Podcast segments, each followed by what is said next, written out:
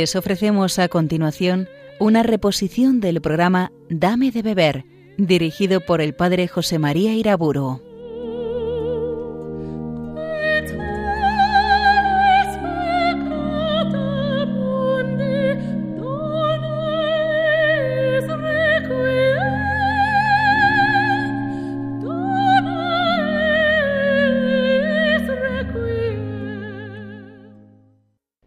Nombre del Padre, del Hijo y del Espíritu Santo.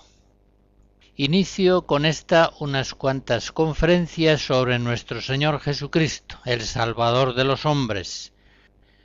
Y le pido al Espíritu Santo que venga en mi ayuda, pues Él es el glorificador del Hijo, como el Hijo es el glorificador del Padre. Al Espíritu Santo le corresponde como misión propia revelar a los hombres, con la colaboración de los apóstoles, a nuestro Señor Jesucristo, iluminar las mentes y encender los corazones en su conocimiento y en su amor. Así es como el Espíritu Santo cumple la profecía que Jesús en la última cena hizo sobre la misión de él, refiriéndose al Espíritu Santo como el Espíritu de verdad, el consolador, dijo, Él me glorificará. Juan 16. Por eso al Espíritu Santo me confío en estas meditaciones que iniciamos ahora. Ciertamente para la vida espiritual cristiana, el conocimiento de nuestro Señor Jesucristo es la premisa fundamental el mismo Jesús en la última cena, en Juan 17, dice que esta es la vida eterna, que te conozcan a ti, único Dios verdadero, y a tu enviado Jesucristo. Jesús mismo es el primer Evangelio. Su nacimiento es anunciado por los ángeles en Lucas 2 como una buena noticia.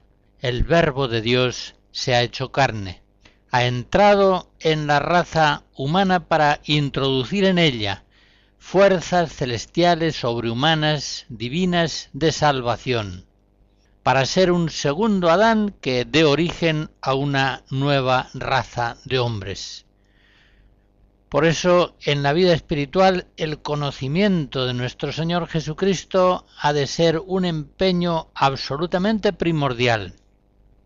Contemplad al Señor, y quedaréis radiantes. Salmo 33. Aquel que en los Evangelios busca sobre todo enseñanzas morales, en muchos capítulos de ellos se verá defraudado. Pero se verá defraudado porque no coincide su intención del lector con la intención expositiva de aquellos que escribieron los Evangelios. Los evangelios fueron escritos ante todo para manifestar a Jesucristo, para suscitar la fe en Cristo, Hijo de Dios, Salvador único. Así lo dice expresamente el apóstol Juan en el capítulo 20 de su Evangelio. Por eso mismo, evangelizar es, como dice San Pablo en Colosenses 4, anunciar el misterio de Cristo. Eso es evangelizar.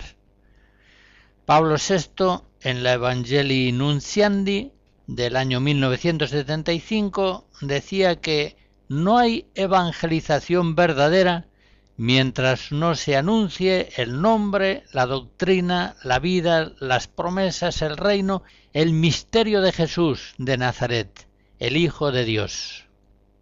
Y lo mismo podremos decir nosotros con otras palabras hay evangelización en la medida en que se da a conocer a Jesucristo.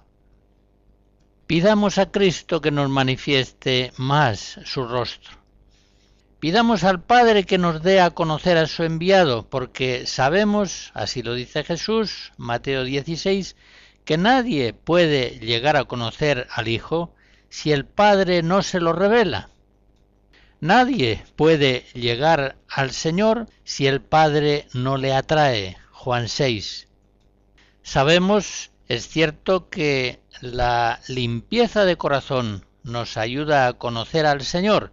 Los limpios de corazón verán a Dios. Mateo 5. Sabemos que el ejercicio de las virtudes cristianas, como aquellas que enumera San Pedro al comienzo de su segunda carta, facilita la adquisición del conocimiento de nuestro Señor Jesucristo. Pero en definitiva, sabemos que crecer en el conocimiento de Jesús y consiguientemente en su amor tiene que ser acción del Espíritu Santo, don del Padre, manifestación amorosa del Hijo. Y por eso lo pedimos en la oración como una gracia suprema, crecer en el conocimiento de nuestro Señor Jesucristo.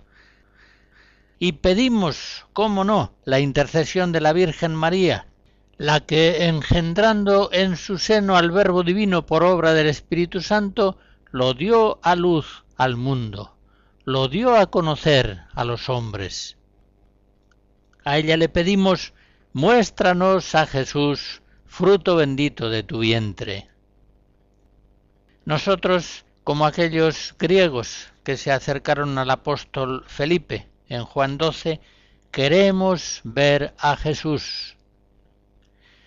Sabemos que conocer un poco a Cristo vale más que conocer mucho de otras muchas cosas. Sabemos que el conocimiento de Jesús es lo más precioso.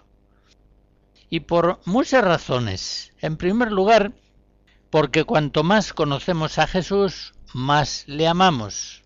Y la vida cristiana entera, en todas sus dimensiones, la oración, la obediencia, la castidad, el amor fraterno, el perdón de las ofensas, todo tiene su raíz y su fuerza en el amor a Jesucristo.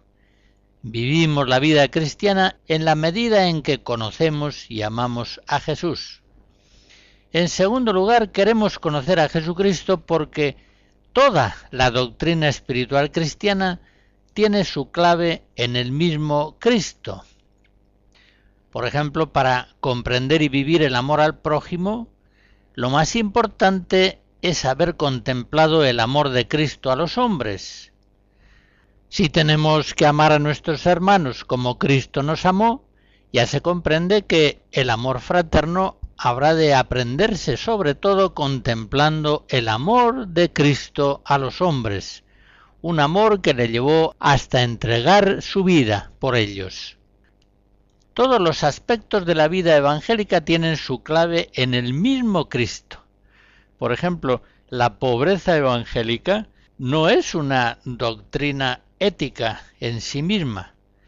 La pobreza evangélica es ante todo enamorarse de Cristo pobre, querer participar de la misma pobreza de aquel que, siendo rico, se hizo pobre por amor nuestro, para que fuésemos ricos por su pobreza.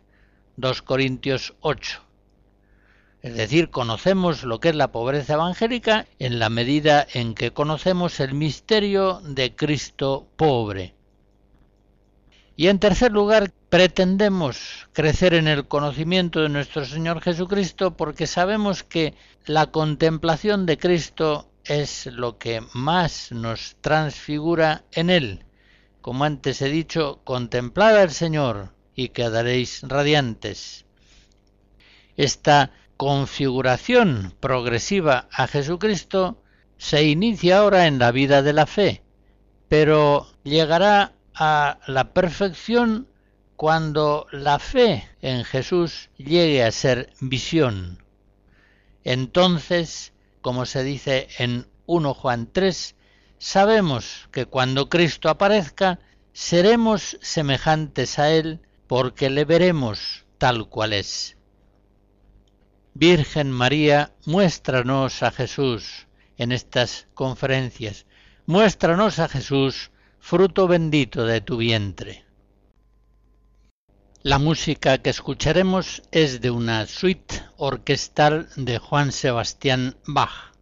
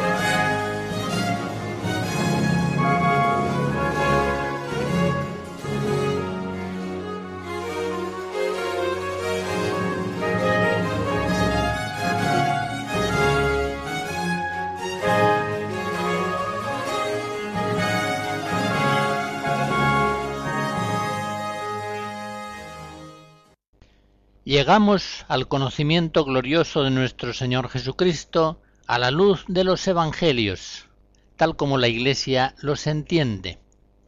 Por eso nuestra contemplación de Jesucristo necesita comenzar por una defensa, una afirmación de la historicidad de los Evangelios.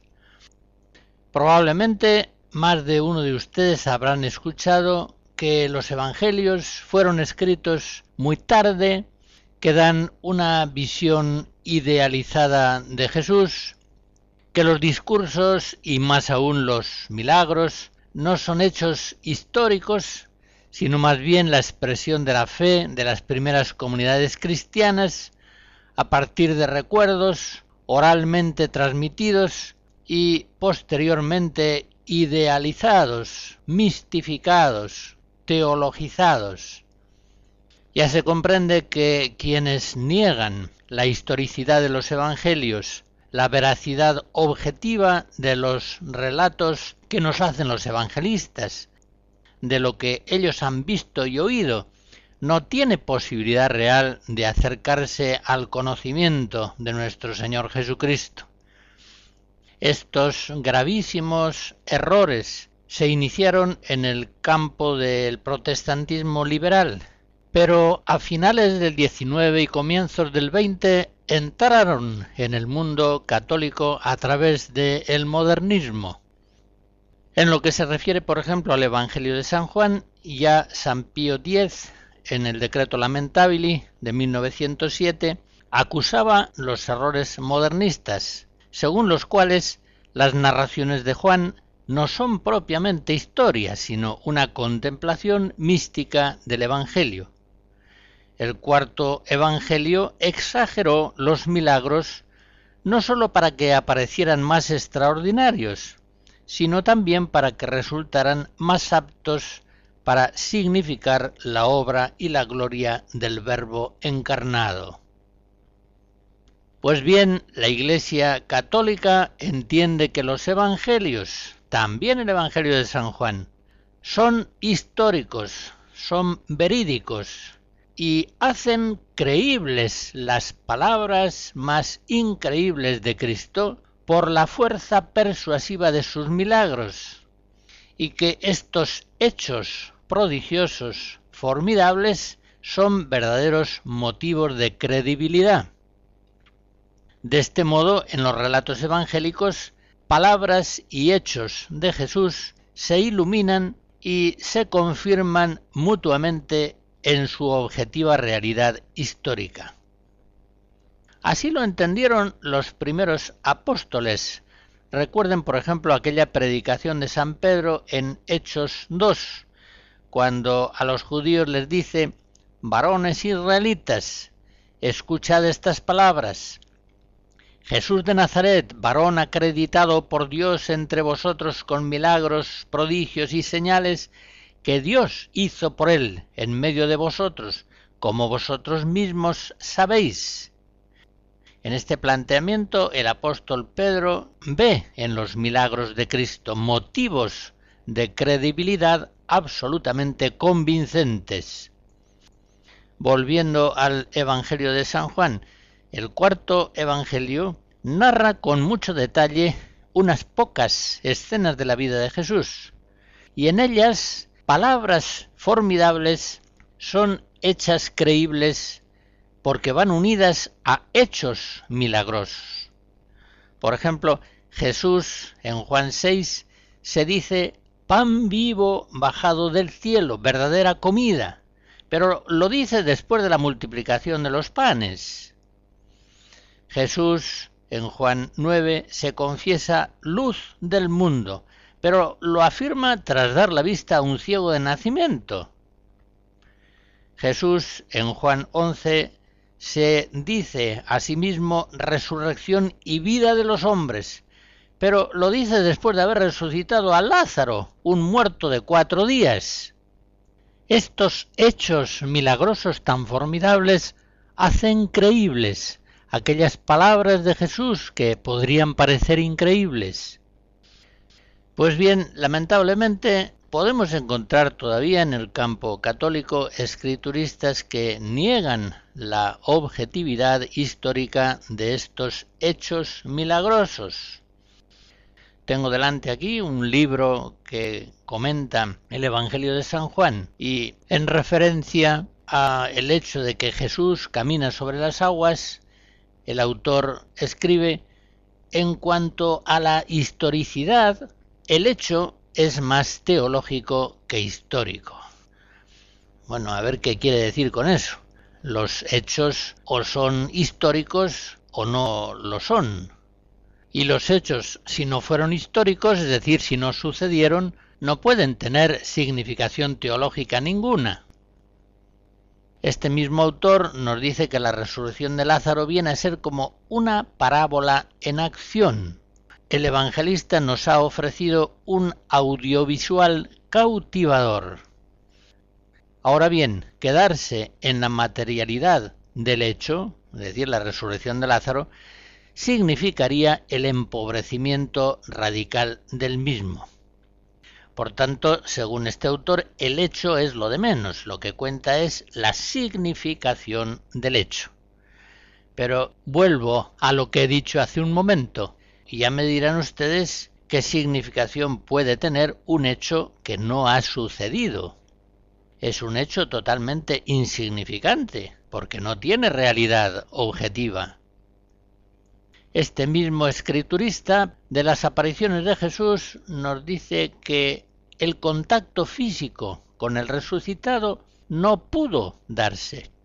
Sería una antinomia, como tampoco es posible que él realice otras acciones corporales que le son atribuidas, como comer, pasear, preparar la comida a la orilla del lago de Genesaret, ofrecer los agujeros de las manos y del costado para ser tocados.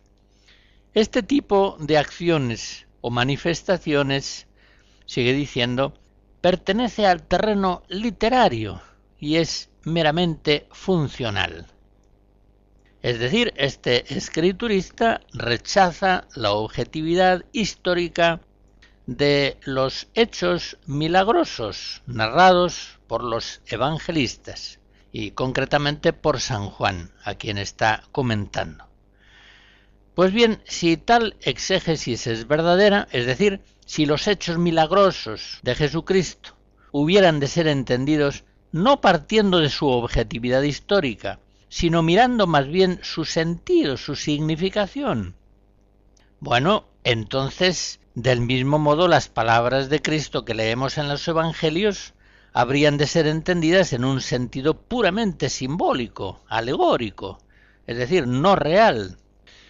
Por ejemplo, cuando Cristo dice mi cuerpo es verdadera comida, o yo soy anterior a Abraham, o bien aquella otra frase grandiosa, nadie llega al Padre si no es por mí, yo soy el camino, la verdad y la vida. Todas estas frases grandiosas que Cristo dice de sí mismo no habrían de ser entendidas en su significación directa, sino más bien como grandes metáforas. Dejemos atrás estas enseñanzas erróneas de escrituristas y teólogos que están mucho más próximos de los protestantes liberales y de los modernistas que de la enseñanza de la Iglesia católica. La fe de la Iglesia en la historicidad objetiva de las narraciones evangélicas es muy diferente. Lean ustedes, por ejemplo, el número 156 del Catecismo de la Iglesia, donde se nos dice los milagros de Cristo y de los santos son signos ciertos de la revelación, son motivos de credibilidad que muestran que el asentimiento de la fe no es en modo alguno un movimiento ciego del espíritu. Y en el número 639, hablando de la resurrección del Señor, dice el catecismo, el misterio de la resurrección de Cristo es un acontecimiento real que tuvo manifestaciones históricamente comprobadas, como lo atestigua el Nuevo Testamento. Y en el 647 asegura que La resurrección de Cristo es un acontecimiento histórico demostrable por la señal del sepulcro vacío y por la realidad de los encuentros de los apóstoles con Cristo resucitado. En fin, entremos en el reino haciéndonos como niños. Creamos de verdad en los evangelios según la fe de la Iglesia. Los apóstoles, San Juan sobre todo, aseguran con insistencia que ellos dan testimonio de lo que han visto y oído. Por ejemplo, Juan 19. Lo mismo asegura San Pedro ante el Sanedrín. Nosotros no podemos dejar de decir lo que hemos visto y oído. Hechos 4. La fe católica se apoya en el testimonio de los apóstoles. Y los apóstoles en los evangelios y en las cartas no estaban haciendo principalmente teología, estaban dando testimonio de lo que habían visto y oído. Concretamente, los apóstoles dan testimonio cuidadoso de lo que han visto y oído en referencia a la resurrección gloriosa de Jesucristo y en lo referente a los sucesos acaecidos hasta su ascensión gloriosa. Todas aquellas escenas preciosas que nos narran los evangelistas, las mujeres que van al sepulcro, el susto y la alegría de Magdalena, que corre a dar la buena noticia de la resurrección de Cristo a los apóstoles, los ángeles que anuncian la resurrección, Pedro y Juan que corren al sepulcro, el encuentro de Magdalena con Jesús en el huerto, aquella escena de Jesús con los discípulos de Maús, primero en el camino y después en su casa, la aparición de Cristo a Tomás, la aparición de Jesús en el lago de Galilea, todos esos son sucesos históricos, testimoniados por unos apóstoles y evangelistas empeñados solamente en afirmar lo que han visto y oído. Esta es la fe de la Iglesia. Esto es lo que la Iglesia cree y quiere que nosotros creamos. Por eso, insisto, antes de entrar en la contemplación de nuestro Señor Jesucristo, necesitamos asegurar nuestra fe en los Evangelios. Ellos son para nosotros el testimonio de los apóstoles, el fundamento de nuestra fe la epifanía principal de Jesucristo.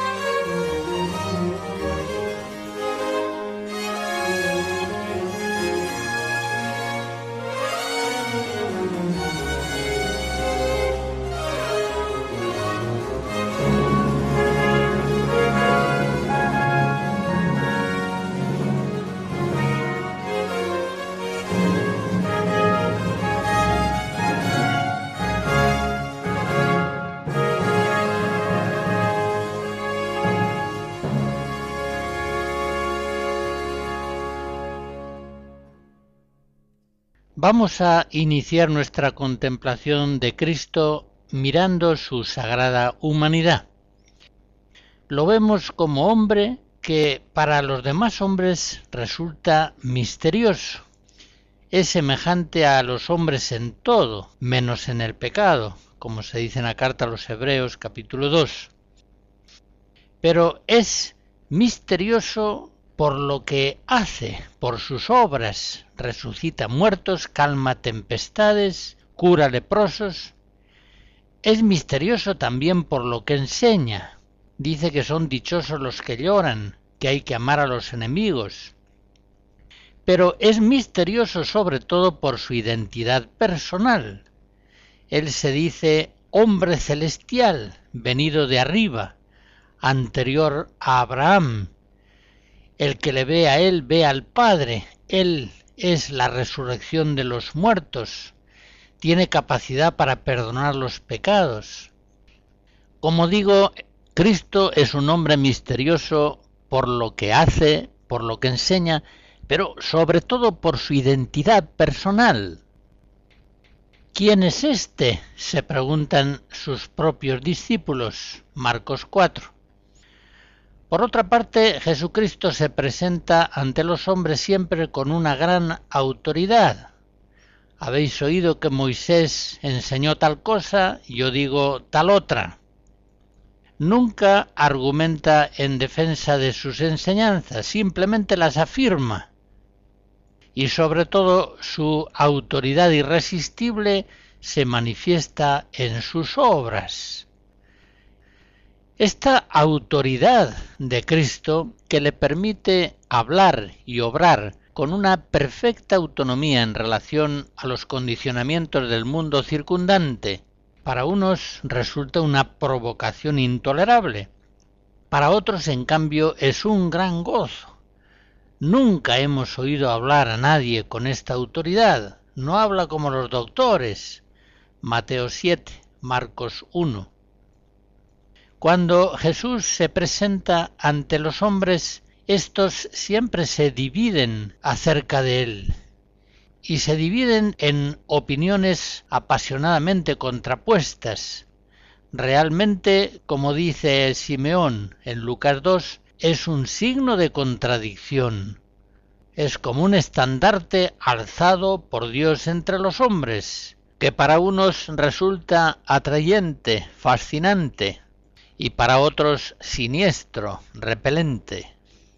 No cabe ante él la indiferencia, sino el seguimiento discipular o el rechazo odioso. Vemos que Jesús es odiado por unos hasta el insulto, la calumnia, la persecución, hasta el asesinato. Y en cambio vemos que Jesús es admirado por otros hasta la devoción más entusiasta. Se agolpan en torno a él las muchedumbres que vienen de todas partes. Hacen de él comentarios de sumo elogio. Nunca ha hablado nadie como este hombre. Es amado por sus discípulos con un amor inmenso, son capaces de dejarlo todo y seguirle incondicionalmente.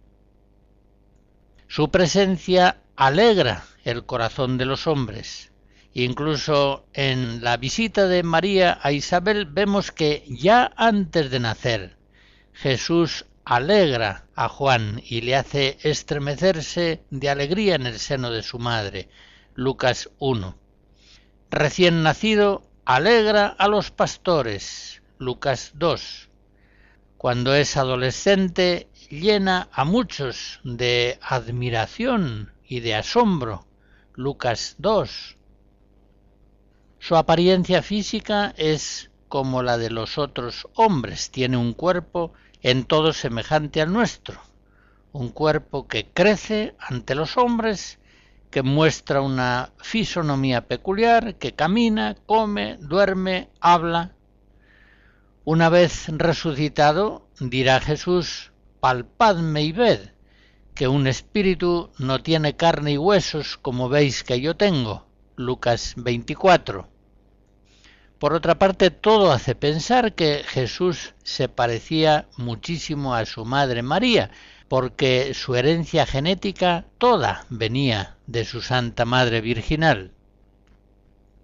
Miremos el entendimiento de Jesús un entendimiento absolutamente lúcido para la verdad, invulnerable al error. Cristo, el Maestro, no discurre argumentando laboriosamente, sino que penetra la verdad de un modo inmediato, como aquel que es personalmente la verdad. Los evangelios nos muestran a Jesús en varias escenas deshaciendo fácilmente las trampas dialécticas que le tienden. Y con admirable sencillez vemos a Cristo enseñar verdades maravillosas, altísimas, con parábolas muy simples, igualmente válidas para cultos o para ignorantes. Él irradia la verdad con la misma facilidad con que la luz ilumina. Él es la luz, Él es la luz del mundo. Juan 8. Él es, como se dice en el himno de Lucas 1, el sol que nace de lo alto para iluminar a los que viven en tinieblas y en sombra de muerte. Jesús asegura en varios lugares, sobre todo en el Evangelio de San Juan, que toda su sabiduría procede del Padre, que Él solamente enseña aquello que oye al Padre. Nuestro Señor Jesucristo conoce a Dios y lo conoce con un conocimiento exclusivo, conoce a Dios como quien de Él procede y tiene capacidad para revelarlo a los hombres. Jesucristo conoce también a los hombres, los conoce a todos, a cada uno, en lo más secreto de sus almas. En Juan 2 se dice que los conocía a todos y no necesitaba informes de nadie, pues él conocía al hombre por dentro. Jesús conoce los sucesos futuros, aquellos sucesos que el Padre quiere mostrarle en orden a su misión salvadora predice su muerte con toda seguridad y exactitud, pero predice también su resurrección al tercer día, su ascensión a los cielos, anuncia la devastación del templo y varios otros sucesos contingentes, a veces hasta en sus detalles más nimios. Yo os he dicho estas cosas para que cuando llegue la hora os acordéis de ellas y de que yo os las he dicho. Juan 16. El entendimiento, la mente maravillosa de Jesucristo, nuestro Maestro. Pero en el hombre Cristo Jesús, como dice San Pablo en 1 Timoteo 2, en el hombre Cristo Jesús miremos también su voluntad, una voluntad santa y poderosa, una voluntad perfectamente libre e impecable. De Jesús hemos de decir que es el único hombre completamente libre, porque es el único hombre con la Virgen María cuya voluntad ha estado siempre absolutamente unida a la voluntad de Dios. Por eso es perfectamente libre. Libre ante la tentación, libre de todo pecado, libre totalmente de sí mismo, para amar al Padre y a los hombres en una entrega incesante con un amor potentísimo. Esta voluntad toda ella es santidad, fuerza, libertad. La voluntad de Cristo en cuanto hombre nunca se afirma en forma autónoma, nunca quiere nada desde sí mismo, todo lo quiere siempre desde el Padre. Por eso en Juan 4 dice, mi alimento es hacer la voluntad del que me ha enviado y realizar su obra. Y en el capítulo 5, no busco mi voluntad, sino la voluntad del que me envió.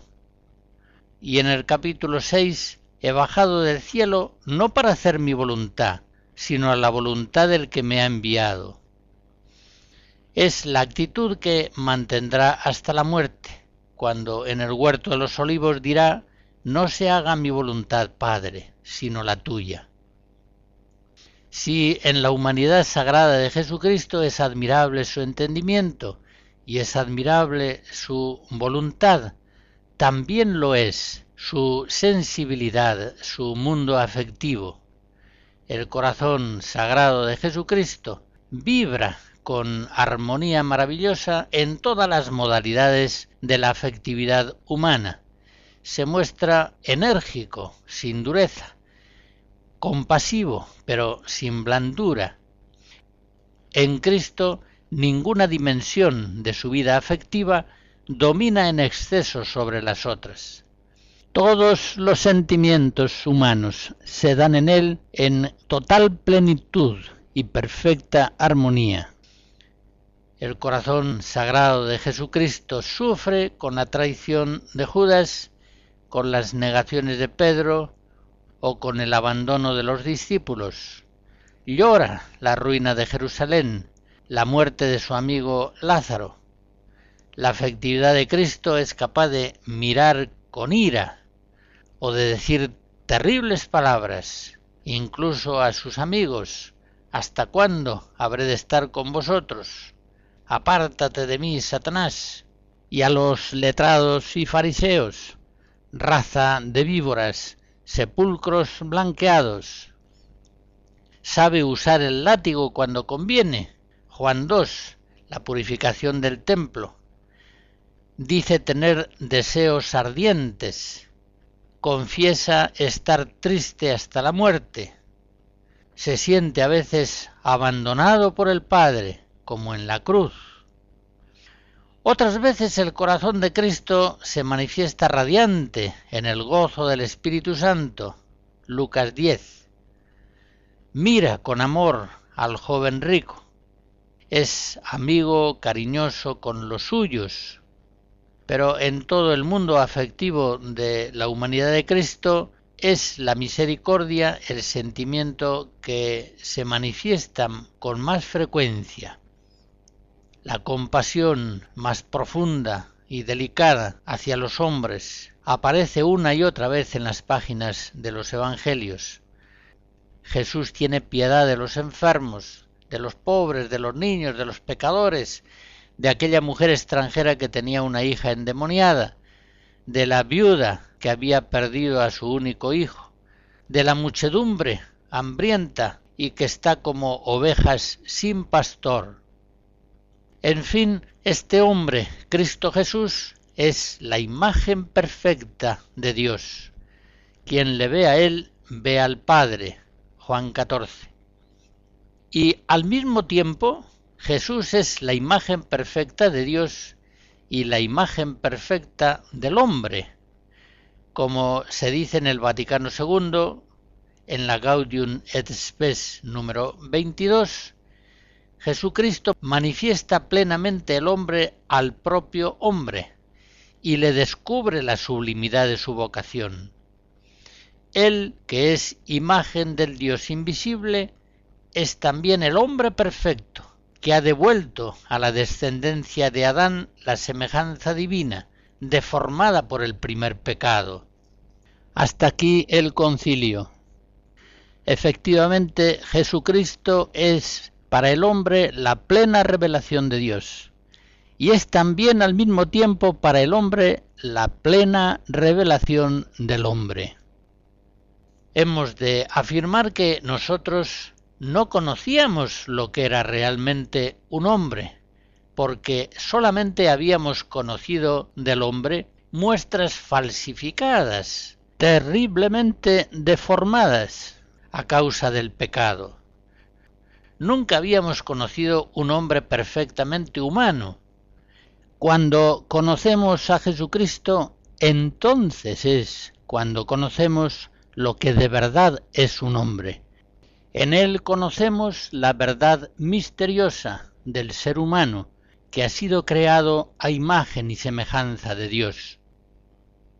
Pues bien, el Padre, como dice San Pablo en Romanos 8, nos ha destinado a configurarnos a Jesucristo, de tal modo que el unigénito venga a ser primogénito de muchos hermanos, esto significa que no estamos, por tanto, contemplando la belleza, la grandiosidad de Jesucristo con una admiración distante. Por el contrario, los que hemos sido llamados a vivir en Cristo, todos hemos sido llamados a participar de la hermosura y de la bondad de Cristo. Como se dice en el prólogo del Evangelio de San Juan, el Verbo se hizo carne y habitó entre nosotros, y hemos visto su gloria, gloria como de unigénito del Padre, lleno de gracia y de verdad. Y de su plenitud todos hemos recibido gracia sobre gracia.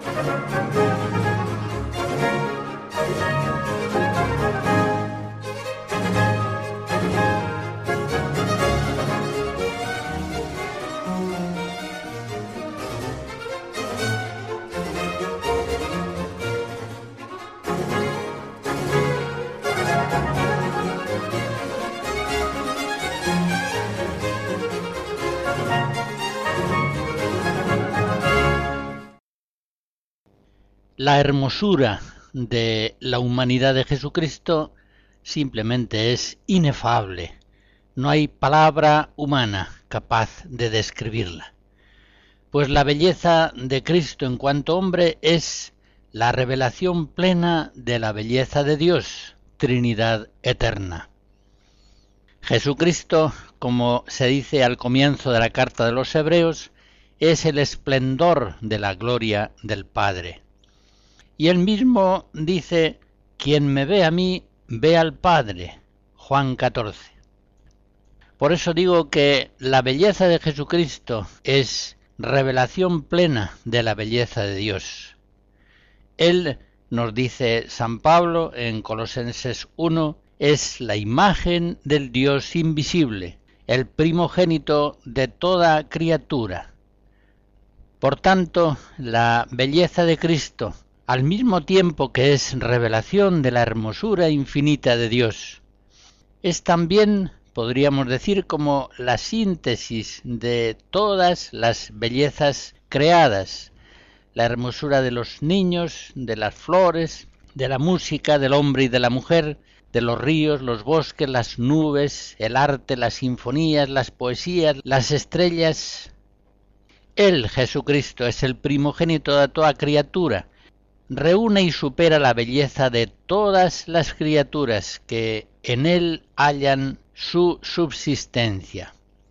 El Jesucristo es el canon ejemplar por el cual el Padre, en unidad con las personas divinas, realizó todo el universo. Como se dice en el prólogo del Evangelio de San Juan, todas las cosas fueron hechas por Él, por el Verbo encarnado, y sin él no se hizo nada de cuanto ha sido hecho. No tiene pues nada de extraño que ver a Jesucristo nuestro Señor produzca en el corazón de los hombres de buena voluntad una alegría inmensa. Lo vemos en tantas páginas de los Evangelios. Cristo aún no nacido hace que Juan, en el seno de su madre Isabel, se estremezca de alegría al experimentar su proximidad. Y los ángeles en su nacimiento avisan a los pastores de que les ha nacido una gran alegría en la ciudad de David, en Belén, que trae salvación para todos los hombres. Jesucristo alegra el corazón de aquellos magos que llegan a él conducidos por una estrella Jesús es la alegría del anciano Simeón, que en el templo, tomándolo en sus brazos, declara que ya puede morirse y marchar con el Señor en paz, porque ha conocido la consolación de Israel, al que es la luz de las naciones. Jesucristo llama a los apóstoles y los apóstoles dejándolo todo al punto le siguen, siendo así que apenas conocen su doctrina, no ha empezado a predicar todavía. si lo dejan todo y le siguen, es atraídos por su belleza fascinante. Jesucristo, transfigurado en el tabor, de tal modo alegra el corazón de Pedro, Santiago y Juan, que les lleva a decir, Señor, qué bien se está aquí. Hagamos tres tiendas, quedémonos aquí contigo para siempre. Cuántas veces en los Evangelios vemos que las muchedumbres, al oírle, al verle, al ser testigos de sus obras, quedan maravilladas y corren la noticia del conocimiento de Jesús a todos sus vecinos, amigos, compatriotas. Y Jesucristo, una vez que en la cruz ha vencido a la muerte, al pecado, al demonio, alegra el corazón de Magdalena, de los apóstoles con sus apariciones, alegra a aquellos discípulos de Maús. No ardían nuestros corazones cuando nos hablaba en el camino y nos explicaba las escrituras. Lucas 24. En fin, si el pecado conduce al hombre a la tristeza, a la miseria, a la oscuridad, es Jesucristo el que le devuelve a la vida, a la luz, a la alegría. Por eso Santo Tomás en la Suma Teológica nos dice que los hombres son reconducidos a su destino de felicidad por medio de la humanidad de Cristo. El mismo Cristo es para nosotros el paraíso. Él en la cruz le dice al buen ladrón, hoy estarás conmigo en el paraíso. Cristo es para los hombres el paraíso. Con toda razón, pues, dice Santo Tomás esa frase que acabo de citar y que quiero repetir. Los hombres son reconducidos a su destino de felicidad por medio de la humanidad de Cristo. Estas palabras de Santo Tomás nos recuerdan aquellas otras de San Agustín en las Confesiones 7, 18, 24, donde dice, hablando con Dios, yo buscaba el medio de adquirir la fortaleza que me hiciese idóneo para gozarte. Pero no había de hallarla, sino abrazándome con el mediador entre Dios y los hombres, el hombre Cristo Jesús, yo, que no era humilde, no tenía todavía a Jesús humilde por mi Dios. San Agustín conoce la felicidad, la felicidad que es posible en este mundo cuando por la fe conoce a Cristo y lo abraza con amor para siempre.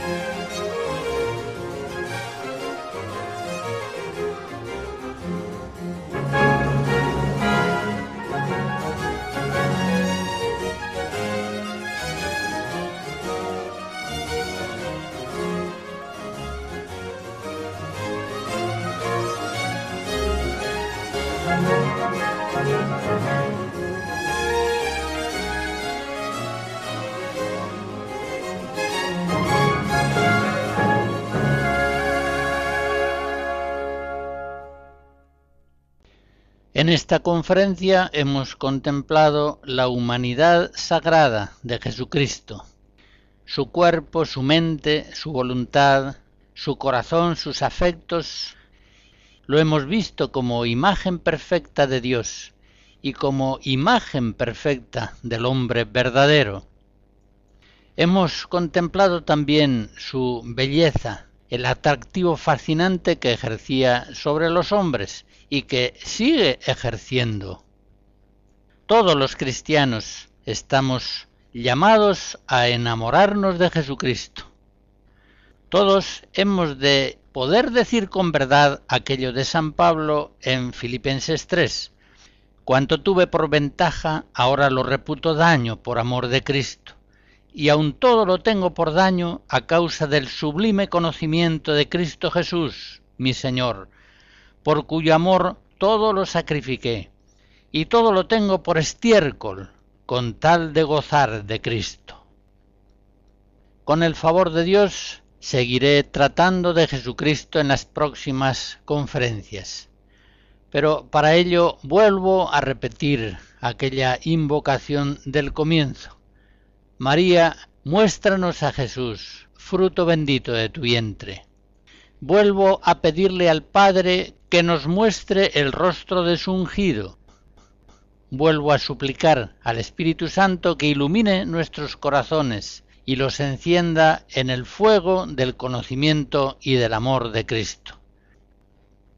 La bendición de Dios Todopoderoso, Padre, Hijo y Espíritu Santo, descienda sobre ustedes y les guarde siempre. Amén.